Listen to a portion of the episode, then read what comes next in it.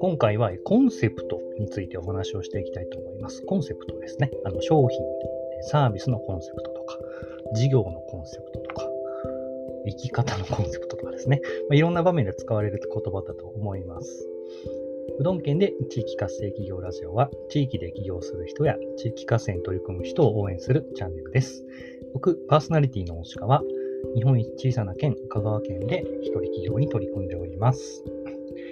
で今回ですね、こうあのコンセプトっていうものについて、まあ、すごく改めて僕自身考えるきっかけがあったんですけど、お仕事をね、一緒にさせていただいている、まる、あの、ものづくりの会社さん、お菓子をね、作ってるメーカーさんなんですけど、まあ、そこの代表は何気なくこう言ったんですね。一つ一つコンセプトを考えて作ってるからって言ったんですね。これはそのコンセプトについて話してた打ち合わせとかではなくて、全く別の要件だったんですけど、何気なく会話の中ですごく自然にね、あのコンセプトを考えてるって言った言ったことに対して、すごくそこのことの言葉に自信を感じたんですね。で考えに考え抜いたからこそ、こうやってさらっと言えるんだなっていうふうに、まあ、気づきがあったんですね。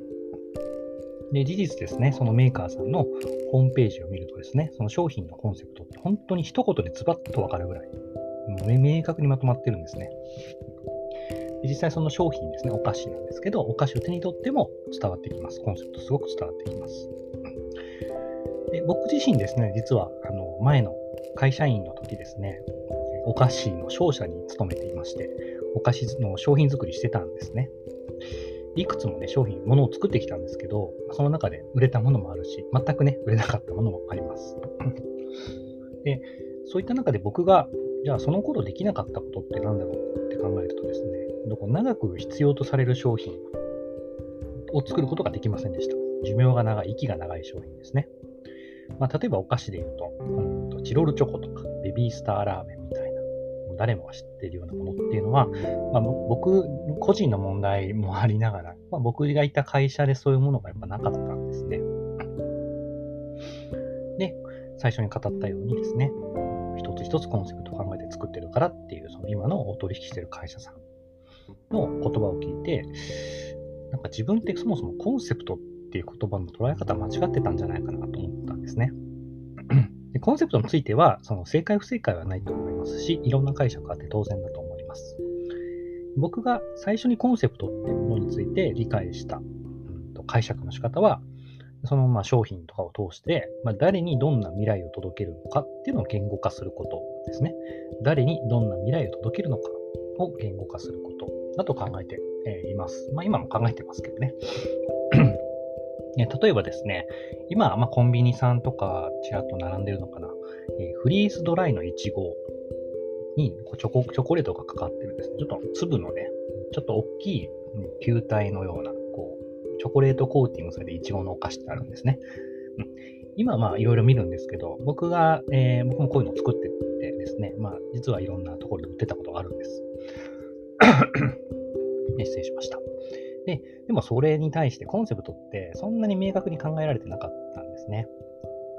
まあ、強いて、そのさっき言った誰にどんな未来を届けるのかっていうのを言語化してみると、週末のご褒美を求める女性に甘酸っぱくてリッチな体験をみたいな感じだったんです。まあこのようにこのようにですね、今なら短くまとめられるんですけど、本当にそのものづくりした当時はそこまで考えてなかったんですね。これはまあまあ売れました。でまあ、自慢じゃないんですけど、まあ、あるね、あの、全国のコンビニチェーンさんに並んでました。でも、やっぱ1年2年と長く愛されるものにはならなかったんですね。まあ、コンビニさんのそのね、あの商品が並ぶ仕組みとかもあるんですけど、まあ、売れてればね、そう1年2年って売れてたはずなので、うん、やっぱり長く愛される自分の長い商品ってならなかったんですよね。うん、だし、やっぱり模倣品もいっぱい出たんですね。まあ、今はその模倣品があるわけなんですけど。じゃあその時何が足りなかったのかっていうとですね、やっぱコンセプトだったんです。で今僕、今僕の最新の解釈、コンセプトについての最新の解釈っていうのは、人がなんでそれを必要とするのかをちゃんと言語化することです。人がなぜそれを必要とするのかです。なぜ必要とするのかです。でさっき言ったですね、その週末のご褒美を求める女性に甘酸っぱくてリッチな体験をっていうですね、まあ、いかにもな感じなんですけど、これってやっぱ売ろうとしてる、売ろうとして出てきたコンセプトなんですね。売るためのコンセプトだったわけです。でも、本当は人がなぜそれを必要とするのかっていう、買ってもらうためのコンセプトを考えなきゃいけないわけです。売るじゃなくて買ってもらうんですね。あるいはもうこれじゃなきゃいけないっていうふうに強烈に感じてもらうためのコンセプトっていうのを、まあ、言語化して、それを物に落とし込む必要があったと今は思ってます。暮らしのね、こういうシーンで必ず必要。まあ、必ず必要ってちょっと必ずかけてますけど、はい。あとは気がつかなかったけれど、まあ、あればあったらね、これ欠かせないよねっていうものとか、まあ、これがない生活はもう考えられないとかですね。っていうような、うんとまあ、ゲームチェンジって言葉を使うと、本当なかった未来が考えられないぐらいの劇的なゲームチェンジを起こすようなものっていうのが必要なんだなっていうふうに、まあ、そういうものがね、え今、例えば本当コンビニにずっと並んでるものってそういうもんだと思います。ポテトチップスとかね、ベビースターラーメンとか、まさにそうだと思うんですよね。もうあって当然みたいな。すごく大層なこと言うと、スマートフォンあたりが分かりやすいと思います。もうスマートフォンないと暮らしていけないですよね、現代。ああいうものを目指さなきゃいけないいけないんだなと思います。まあ、そんな簡単にね、できれば苦労は全くないんですけど。で、うんと、コンセプトを、さっきその週末の、自分が言ったこと忘れたんですけど、週末のご褒美を求める女性に甘酸っぱくてニッチな体験をですね、売るためのコンセプト。これってやっぱしっかり説明しなきゃ伝わらないんですよね。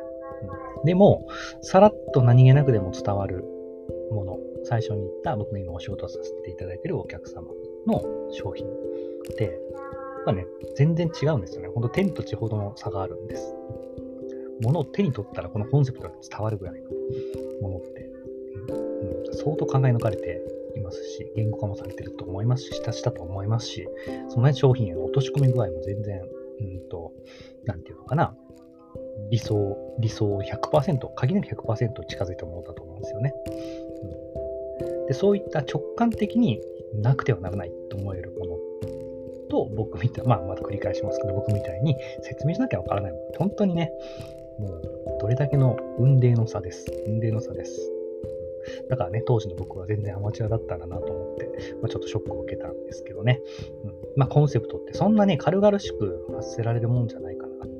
ね、もう商品見れば、触れば、もう溢れ出てわかるぐらいのもんじゃなければいけないんだなということで、コンセプトについて、あの僕もね、いろんな、今はそのものづくりっていうほどはしてないですけど、まあサービスを作ったりしてるので、改めてですね、人がなんでそれ必要するのかっていうのをしっかり言語化しなきゃなと思いました。はい。えー、あなたはどうでしょうか？ね、今事業されて、まあ起業されてとかね、いろんなサービス出してたりすると思うんですけども、うん、改めてですね、なんでそれを人が必要とするのかっていうのを考えてみるきっかけになれば、まあ、嬉しいです。はいえー、このうどん県で地域活性企業ラジオは、地域で起業する人や地域活性に取り組む人を応援するチャンネルです。お聴きいただいてありがとうございました。あぜひね、フォローしてください。